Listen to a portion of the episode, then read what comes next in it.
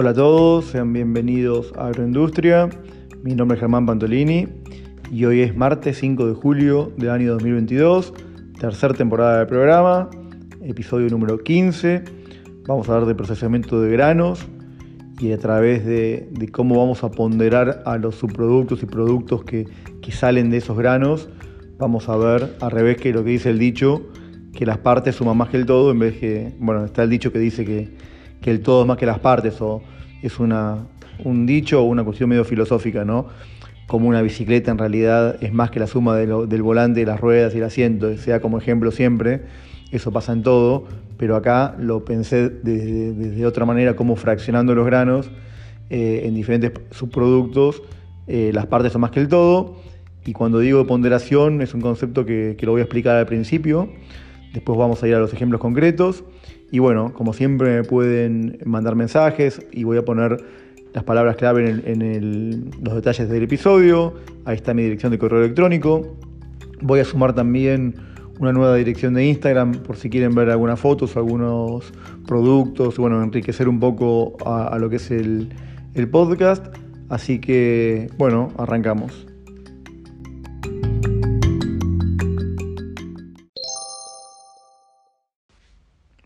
Antes de arrancar un comentario corto, eh, bueno, para vincularlo con el episodio pasado que hablaba de, que tenemos que ser más eficientes en este contexto mundial de, guerra, de inflación, de alguna manera como que el mundo se argentinizó.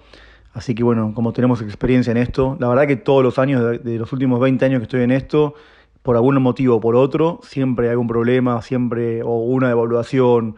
Acá en Argentina estamos acostumbrados, permanentemente estamos eh, lidiando con la suba de los precios pero en este momento siempre, siempre fue complicado, pero eh, me pareció que en el episodio anterior hablar de ser eficientes era, era fundamental. Y muchas veces, como dice el dicho, uno dice, haz lo que yo digo, no lo que yo hago, porque, bueno, yo pregonaba ser eficientes y por otro lado estaba siendo muy ineficiente eh, en, en algunos de los, de los negocios que tenemos, de que, hacemos de, de, biomasa, justamente, que yo lo digo como ejemplo, que conviene, por ejemplo, la biomasa eh, procesarla cerca de las fábricas, no moverla, ¿no? Como cosa que ya, de las que ya hablé varias veces. Eh, y sin embargo estaba moviendo mil kilómetros de distancia eh, en, Argentina, una alfalfa va a procesar en otro lado, con lo cual tomé la decisión de parar ese proyecto y, la verdad es que estoy súper contento porque nada, no es bueno fundirse trabajando, ¿no? Entonces, a veces, así como hay que saber invertir, hay que saber en algún momento desinvertir o parar eh, los proyectos cuando no están, o sea, las actividades cuando no están funcionando como, como debieran, por lo menos, ¿no? Eh, y también es cierto que muchas veces cuando uno tiene eh, estas actividades vinculadas donde hacemos productos intermedios y es muy difícil darse cuenta en, toda la línea de, productos cuál, en, en, dónde estamos ganando plata, en dónde estamos perdiendo, cuál vale la pena hacerlo, cuál no vale la pena hacerlo todas las cuestiones que tienen que ver con los costos de oportunidad, con todo lo que venimos hablando, pero vuelvo a decir, a veces eh, el podcast me sirve como para, para, escucharme y bueno, y nada, como puse en el título, aprender enseñando. La verdad que no quiero hacer extenso el episodio, así que voy a ir al grano, ya que hablamos medio redundante de episodio de granos. Eh, hablando de lo que es la ponderación, en realidad es un concepto que todos lo utilizamos, no hace falta, eh, a veces yo eh, siempre diferencio entre la semántica, saber algo porque uno no sabe, una definición, no importa saber las definiciones, acá es importante saber los conceptos, ¿no? Ponderar significa en realidad, a ver, si yo lo tomo un poco como lo que es la palabra, darle la importancia a algo, ¿no? En este caso sería una importancia relativa.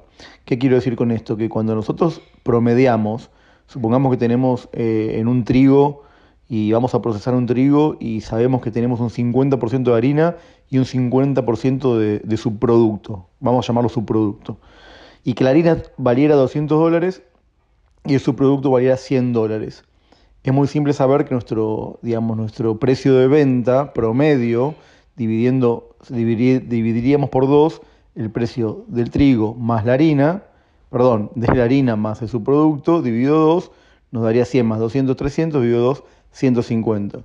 Pero cuando tenemos en la agroindustria o en cualquier cosa en realidad productos o subproductos que no son el 50%, no podemos hacer un promedio simple.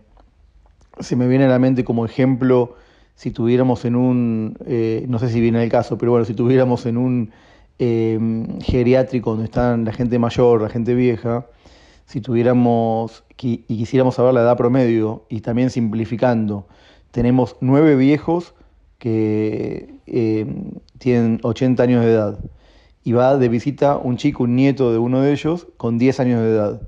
¿Cuál sería la edad promedio? Porque a buenas a primera podríamos decir, bueno, los viejos tienen 80 años, el chico tiene 10 años, 80 más 10, 90, dividido 2, 45. Pero en ese caso es un error porque no estamos ponderando por las cantidades. Hay 9 viejos de 80 años y un solo chico de 10 años. Entonces el verdadero cálculo es el 10% de 10 años es 1 y el 90% de 80 años es 72. Entonces la edad promedio ponderada por las cantidades, así se llama, daría 73 años, y esa es la, edad correcta, ¿no? o sea, el promedio ponderado correcto. Y siendo un ejemplo muy simple, también ir manteniendo esa, proporción, digamos, también simplificando, cuando molemos soja por eh, prensado mecánico, logramos productos eh, un 10%, en realidad un poco más, pero vamos a simplificar de nuevo, ahí está una de mis perras ladrando. 10% eh, de aceite y 90% de harina. Si el aceite vale 1.500 dólares y la harina vale 500 dólares, el expeller, de nuevo, el, precio de venta no es el promedio entre los dos, sino que es 1.500 dólares por el 10%, más 500 dólares por el 90%.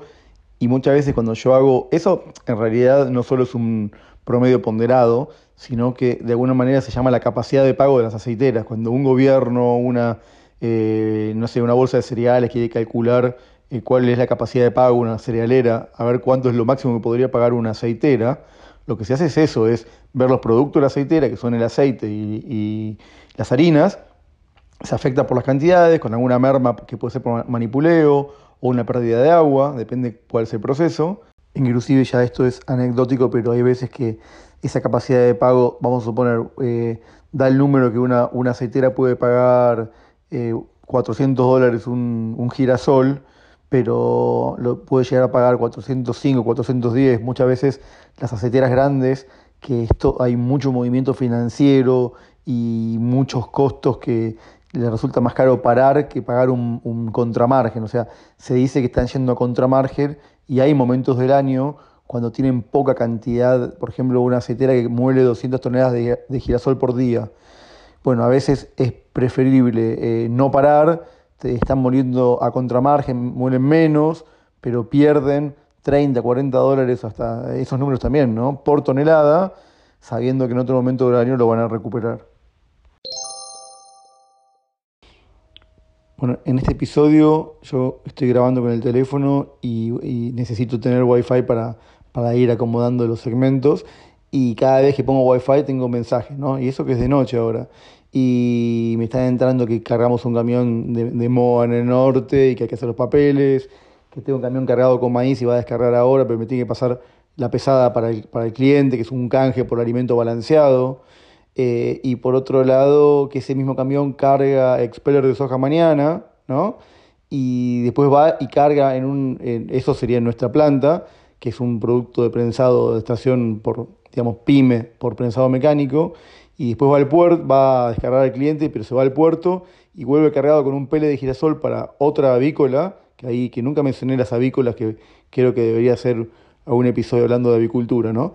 Y bueno, y le llega un pele de girasol como fuente de proteína para, la avicultura. Así que eh, en una baldosa, como se dice acá, y salió un poquito de todo. Y bueno, están viendo que estamos en la trinchera de, de un empresario pyme en Argentina. Son todo el tiempo llamados, todo el tiempo hay que tomar decisiones. Pero bueno, ese es mi trabajo y, y me gusta hacerlo, no me quejo, ¿no? Pero eh, la cuestión es que, bueno, nada, viene medio interrumpido. Eh, para retomar, y hablando del maíz, ya que mencioné el maíz, eh, muchas veces nosotros podemos tener procesos que no, no es que tenemos diferentes subproductos como los ejemplos que di, sino que directamente se hace un cambio cualitativo en el, en el producto, en el grano que estamos hablando, en este caso el maíz, y nosotros, por ejemplo, hacemos un quebrado. Pero ese quebrado del maíz no es que lo, después lo vendemos como maíz quebrado y simplemente sería un razonamiento muy simple. Si el maíz quebrado al venderlo es más caro que el maíz, más el costo de quebrarlo, vale la pena. Pero esto eh, como no hay un mercado de maíz quebrado, no se vende maíz quebrado, porque en general el productor que compra maíz prefiere o molerlo, molerlo, eh, molerlo él, ¿no?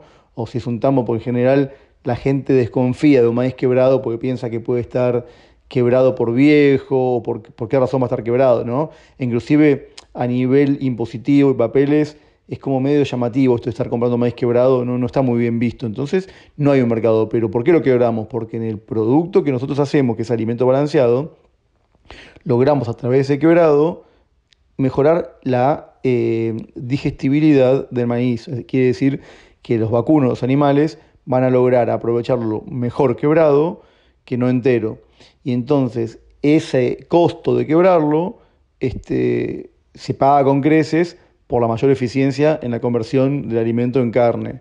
Muchas veces cuando los productores me preguntan eh, cómo es el canje tuyo del alimento por maíz, yo te entrego maíz, vos me traes alimento. Y a veces yo digo, bueno, no sé, eh, supongamos 20%, ¿no? Un 20% más me tenés que entregar el maíz un 25%. En general, históricamente fue entre un 20 y un 30, depende, depende del momento, depende si el maíz está más caro o si está la proteína. El maíz es la energía, ¿no? Entonces, si la energía está cara o está cara la proteína o la fibra, depende de los momentos, cambia, pero como un promedio histórico sería un 25%. Y yo muchas veces he dicho, ¿no? Bueno, sí, el canje es, me tenés que entregar un 25% más de maíz. Ah, ¿cuánto, no? Me dicen que es mucho, pareciera que es mucho. Y a mí realmente, amén de que no me parece que mucho, porque el alimento es mucho mejor que el maíz, y tiene la proteína adecuada, la fibra adecuada, pero simplemente por el quebrado del maíz, y a esto apuntaba, eh, un maíz quebrado estamos logrando un 20% más de digestibilidad. Ese 20% más de, digestibilidad no es otra cosa que un 20% más de aprovechamiento. Quiere decir que el animal va, y lo voy a decir de nuevo en criollo como siempre lo digo, va a cagar 20% menos o va a desperdiciar por bosta un 20% menos, nada más que quebrándolo. O sea que si ustedes tienen un, maíz y en un canje por un alimento, ya saben que ganan un 20% por el procesamiento, ¿se entiende? Entonces muchas veces lo que, lo que buscamos al procesar es mayor eficiencia. Lo mismo que el maíz cuando se puede, se puede lograr digestibilidad al, al quebrarlo, al molerlo, al rolarlo. Rolarlo no, no, es otra cosa que es como una especie de, de cornflake, ¿no? de hacerlo como, como si fuera así, un, un flake ¿no? de, de, desayuno. Nada más que los flakes aparte se pasan por extrusores, también esa es otra... Eh, otra fuente de calor, digamos el extrusor, que podría dar mayor digestibilidad. Pero a veces, como en los vacunos, por ejemplo, en realidad eh, el maíz y los, los almidones son atacados primero por las bacterias del rumen y después van al intestino, eh, propiamente dicho, no como los monogástricos, a veces no conviene hacer ese plus de dar un maíz hecho flake o, o hecho ¿no? con un procesamiento térmico como que ahí sí el extra costo de hacer el tratamiento térmico no paga el extra digestibilidad, no logramos en un ensayo tener mejores rendimientos o mejor digestibilidad en un vacuno adulto, tal vez en un ternero sí, por eso en los alimentos de ternero de sete precoz o los que son para el tambo, para los animales recién destetados, tipo el, el router, de, que se dice router, eh, es un producto de ACA, ¿no? que es para animales de 50 kilos recién nacidos, esos sí van eh, con cocción, eh, porque justamente esos terneros en realidad son todavía monogástricos, no, pasaron, no son todavía rumiantes, ¿no? Y por eso es que, bueno, que todo lo que es alimento para perros y bueno, todo ese tipo de alimento para mascotas sí necesita un proceso de cocción porque, bueno, se logra muchísimo más eficiencia. Bueno, acá voy a ir por primera vez en la historia del podcast con un ejercicio que a los que lo pueden escuchar un poquito e intentar entenderlo, pero si agarran un papel y lápiz eh, o una calculadora, yo diría un papel y lápiz y una calculadora, sería mejor. Aunque es muy simple de lo que voy a hablar, pero bueno, así, así lo entendemos. Eh, vamos a dar en, el ejemplo de un, de un girasol y lo vamos a hacer lo más simple posible, una molienda de girasol por prensado mecánico y que tenemos, eh, vamos a hacer dos productos nada más, ¿no? que es lo, lo más habitual el aceite y el expeller de girasol. Y el que no sepa lo que es un expeller, una harina, un pellet y todo esto, hice un episodio pasado en su momento que di todas las diferencias y semejanzas en todos estos productos, pero para este episodio consideramos que es lo mismo. Digamos, la parte proteica que queda después de sacarle el aceite a la semilla. Entonces, voy, a tomar números muy irreales, pero eh, números enteros como para poder entender. Supongamos que el, aceite de girasol valga mil dólares, ¿no?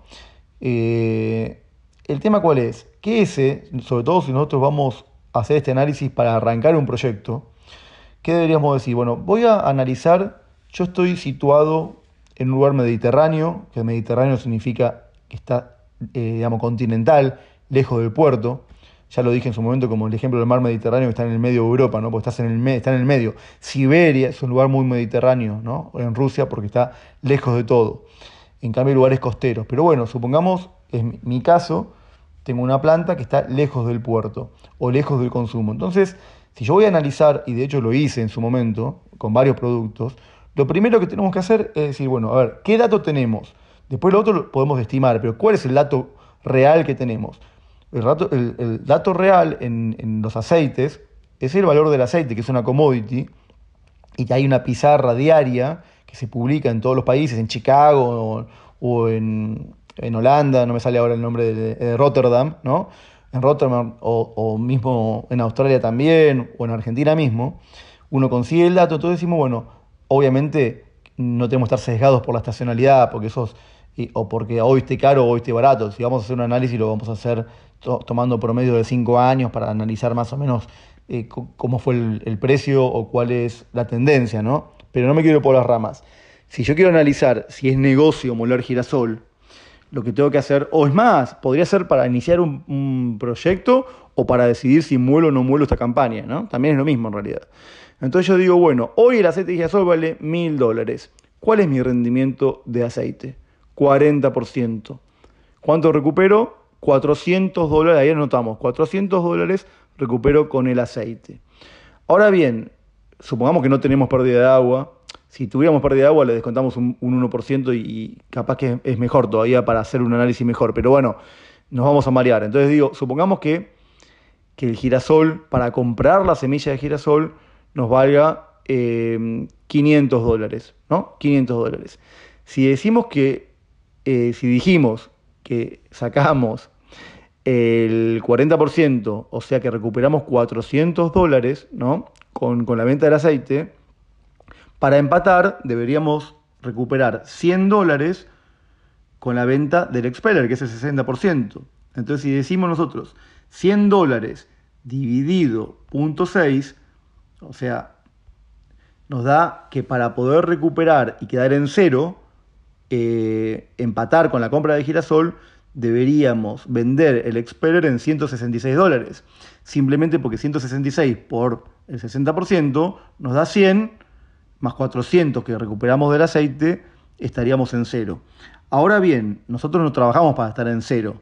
¿no? Entonces supongamos que decimos, bueno, pero nuestro costo operativo de moler el girasol son 50 dólares por tonelada. ¿no? Y aparte queremos ganar sobre eso otros 50 dólares. Entonces ¿A cuánto deberíamos vender el Expeller? ¿A 100 dólares más de lo que acabamos de decir? Que recién en realidad no lo anoté, era 60%, 166, ¿no? Dijimos, ¿no? Entonces, si queremos ganar 100 dólares más, lo tenemos que vender a 266, pero no es correcto. ¿Por qué no es correcto? Porque nosotros nada más vendemos un 60% de, de Expeller. para ganar por tonelada molida de girasol 100 dólares, deberíamos decir, bueno, tengo que cobrar otros 166 arriba, porque 100 dólares para recuperarlo con un 60% de Speller corresponde a 166. De nuevo, 100 dividido 0.6, que es 166. O sea, por 2, vendiendo el Expeller en 333 dólares, que si lo multiplicamos por el 60% nos da 200, más 400 de la venta del aceite nos da 600 y ahí ganamos 100 dólares. Bueno, este, este pequeño segmento, que no lo entendió lo puede volver a pasar, pero es la manera de cómo llegar a hacer un análisis a qué precio debemos vender nuestro producto que no tiene un valor en el mercado, ¿no? porque vuelvo a decir, el aceite es un dato, eh, está en todos lados y ahí siempre va a haber un comprador en un precio bastante similar. Lo que me faltó decir es que al ser mediterráneo, y eso iba a decir, tenemos que descontar un flete, ¿no? porque no estamos en el puerto. En el puerto vale 400, eh, vale 1000, pero en la fábrica donde estamos nos va a quedar mil menos no sé, 50 dólares por llevarlo. Entonces habría que volver a hacer todo este análisis y decimos, bueno, nos queda neto eh, en realidad de 9.50 y habría que volver a hacerlo. Pero lo hice mal porque no desconté el flete, justamente que era el ejemplo que quería dar. Pero entonces el flete y en realidad gastos de comercialización. Yo estoy haciendo un análisis súper simplificado. Bueno, esto es como todo. Seguramente a varios les habrá parecido muy simple el último segmento y otros no, han entendido nada. Y encima yo dije agarren papel y lápiz y yo no lo agarré, ¿no? Porque me mantuve con el teléfono mientras grababa y con la calculadora. Bueno, salió como salió, pero espero se haya entendido y cualquier cosa, cualquier duda me pueden decir sobre todo lo que es, eh, nada, este, este razonamiento de cómo, cómo tenemos que tomar, lo, más que nada eso es lo importante, lo que tenemos dado como un valor de mercado y después nosotros tenemos que valorizar nuestros productos, a ver si podemos eh, hacer un análisis de mercado, de ver si eso me faltó decir. Vamos a suponer, nosotros queremos ganarle 100 dólares, como decíamos, al, al expeller de girasol. Nos da que lo tenemos que vender en, eh, no sé, 333 dólares, que había dicho yo, algo así. Eh, ahora hay que ver, obviamente que nosotros no es que queremos ganar 50 dólares ni 100 dólares, le vamos a tener que ganar lo, lo queremos ganar lo máximo posible. Y para ganar lo máximo posible, primero tenemos que evaluar si, qué, qué, vale en el mercado ese producto, los productos parecidos. En este caso, un, un pellet de girasol es un producto que se utiliza por la proteína. Habría que ver qué otros productos de proteína por unidad de proteína cuánto valen. ¿Qué significa esto? Que si el pellet de girasol tiene 28 proteínas y vale 300 dólares, bueno, dividimos 300 por 28 y nos da, un, nos da lo que vale el punto de proteína y después lo podemos comparar contra productos de soja y nos podemos dar cuenta que no, que estamos mucho más caros o mucho más baratos. O bueno, hay no, no todos los productos, si no se vendería un solo producto y los demás no se comprarían, ¿no? Pero hay que ver entonces eso, si hay un mercado para nuestro producto y, y no engañarnos, porque muchas veces eh, yo he visto esto, sobre todo en gente que se integra, algunas eh, estancias grandes o productores medio innovadores, que se enamoran. Eh, me pudo haber pasado a mí también en algún caso, no como productor grande, sino de, uno enamorarse de un proceso y que a veces no, que no valga la pena, como decía al principio, ¿no? Eh, por ejemplo, en el caso nuestro, hacemos eh, este pele de alfalfa, pero depende de los números que uno pone, porque si poníamos un número interno que valía, supongamos, no sé, 25 pesos el kilo, pero en realidad eh, haciendo, pensándolo en frío, uno podía comprar ese mismo producto en otra fábrica o un producto similar, no exactamente el mismo, pero similar, en 22 o en 21. Entonces, eh, no porque lo estemos haciendo, tenemos que ponerle un sobreprecio a lo que es el mercado. Siempre está lo que vuelvo a decir, el costo de oportunidad del que hablé en los primeros capítulos, que es fundamental entender ese concepto. No, para terminar este ejemplo de girasol, conocí que decía gente que, que molía girasol por prensado mecánico, logrando este expeller que tiene mucho aceite residual. Entonces yo decía, no, como tiene aceite residual vale más porque eh, vale un 30% más que el pellet de girasol porque es mejor y porque esto que otro. Y no, no, no es ni mejor ni peor. Era un producto que, nosotros lo, lo, utilizamos o se utiliza por la proteína.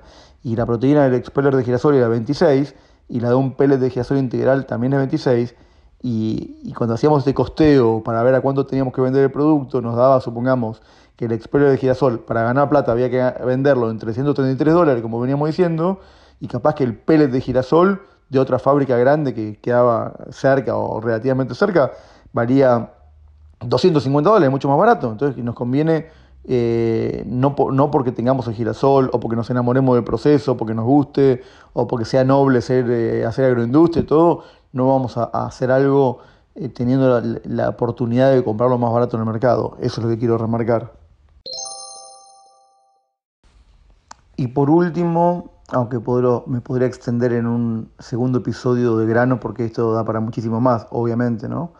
Eh, alguna vez hablé de lo que es la programación lineal y en realidad, dándolo como ejemplo ahora, programación lineal sería, es cuando tenemos varias variables y queremos, queremos maximizar eh, una, un, margen, un resultado, o, minimizar la ecuación cuando queremos ser más eficientes, por ejemplo, en una ración para hacer mínimo costo por programación lineal, lo que pedimos en el cálculo es eh, la, fórmula que nos dé la menor, eh, el menor precio dado sujeto a determinadas restricciones. Quiero decir con esto, le pedimos a una computadora que, que tenemos un programa de programación lineal, por ejemplo, queremos hacer mínimo costo, pero decimos, bueno, mínimo tanto de proteína, mínimo tanto de energía, entonces nos va dando la alternativa de los, de, los productos, nosotros incorporamos en una matriz de los datos de los precios de cada producto, depende de cómo sea el programa, ¿no? Y entonces este, le decimos que queremos tener mínimo tanto de energía, mínimo tanto de proteína, máximo tanto de cenizas, lo que, mínimo calcio, entonces le vamos poniendo restricciones, porque si no, como dije en un ejemplo, la computadora nos diría lo más barato que puedes hacer es no dar nada, ¿no? Pero sí, pero, pero che, pero tengo que dar algo, ¿no? O sea, para empezar tengo que dar algo y que tiene que tener mínimo eh, mil, no sé, 3.000 calorías. Bueno, entonces te pone, bueno, mínimo 3.000 calorías, lo más barato es maíz, dale todo maíz. No, pará, pero no le puedo, se me van a, se me van a morir si doy todo maíz. Tiene que tener mínimo de fibra. Y bueno, eso es la programación lineal es fórmulas, pero que le damos las restricciones nosotros. Y acá cuando hacemos una fábrica, lo que yo quiero dar como una especie de analogía, ¿no? es que cuando pensamos en armar una fábrica, a veces, muchas veces, eh, ¿qué podríamos decir? Bueno, vamos a una fábrica de alimentos para, animales, es algo que conozco. Entonces uno diría, bueno, primero tenemos que ver eh, dónde es el lugar más económico, más barato, donde podemos comprar los cereales, que esto es fundamental entenderlo, ¿no? Cómo funciona el mercado de cereales. Vuelvo a decir, en los puertos o, puertos, en general en los puertos porque como son productos transables, se venden por barco a otros lugares, entonces los precios llenos, ¿no? las pizarras llenas, el precio lleno están en los puertos. Después, uno si está a 500 kilómetros del puerto, eh, va a tener los, gastos de tener que llevar su mercadería. Esto lo sabe cualquiera que haga granos, que, sea agricultor. Entonces uno diría, eh, para hacer agricultura lo ideal que sería estar cerca del puerto, porque uno agarra todo el precio más cercano. Es como todo, si te dan a elegir el campo que esté pegado del puerto o esté muy lejos del puerto, obviamente cuanto más cerca del puerto está mejor. Ahora, si queremos transformar esto en carne o queremos hacer un alimento balanceado, queremos comprar barato, en un sentido, cuanto más alejado del puerto es mejor. Pero de nuevo, la segunda restricción, ¿cuál sería? Entonces, para comprar barato nos tendríamos que alejar de los puertos, pero no nos tenemos que alejar tanto porque para eso nos diría la la inteligencia artificial, digamos, o el, programa de programación lineal, si yo me pongo como si fuera yo el programa, diría, bueno, hacelo en la Antártida, estás más lejos de, cualquier lugar del mundo. Y no, flaco, pero en la Antártida no hay animales. Lo mínimo que tengo que ver dónde están los animales. Entonces, bueno, tenemos que estar lejos para comprar barato, pero donde haya animales. Bueno, justamente donde estamos nosotros, partido de Olavarría, en Argentina, es un lugar que es muy ganadero y está relativamente lejos del puerto, está a 300, 400 kilómetros del puerto. En realidad, si nos vamos para La Pampa, estamos más lejos del puerto. También hay animales, es un buen lugar para, hacer alimento para vacunos.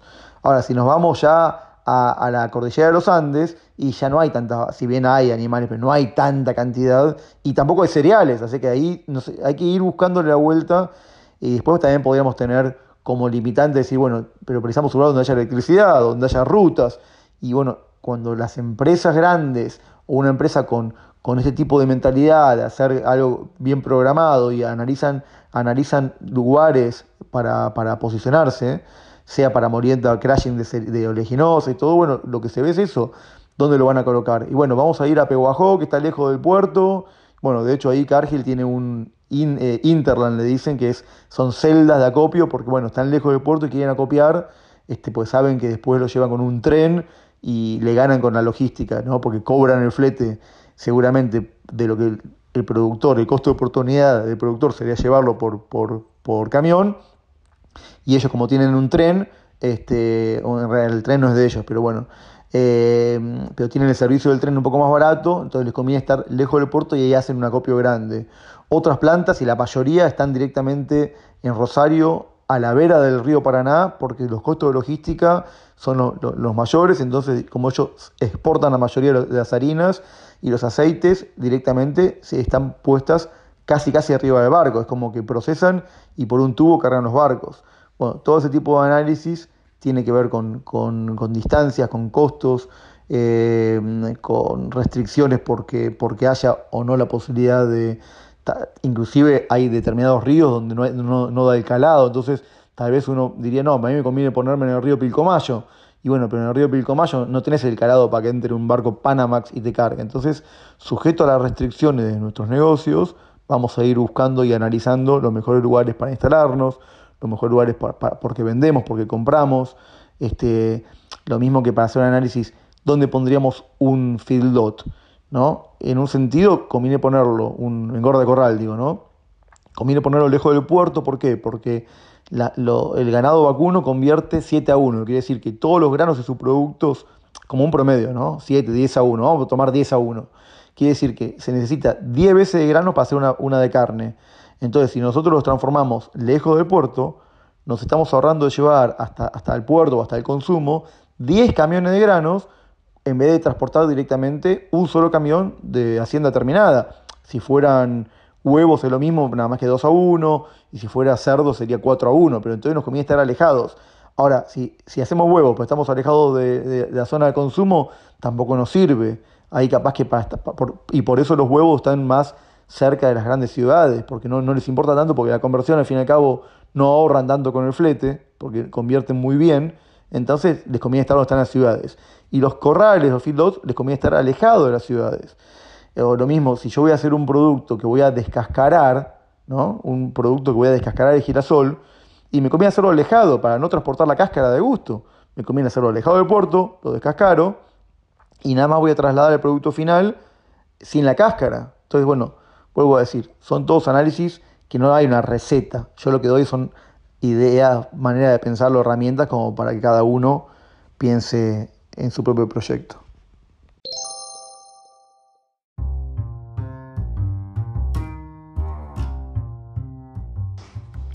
Bueno, me voy despidiendo entonces hasta el próximo episodio. Tal vez el día que retome eh, algún programa de granos podemos hacer directamente más específico, ya hablar de un programa de soja, otro de girasol, otro de trigo, otro de maíz, este, y entonces ver, ver un poquito más al detalle cada uno de los granos, inclusive si a alguno le interesa o de otro país y quieren ver algún otro tipo de grano o producto, encantado, me mandan algún mail, me lo, me lo solicitan, me lo piden, eh, nos cuentan o me mandan un audio, nos cuentan de dónde, de dónde son. Bueno, y como siempre, les digo también que me califiquen en Spotify, si es posible con 5 estrellas. Y bueno, será hasta la próxima.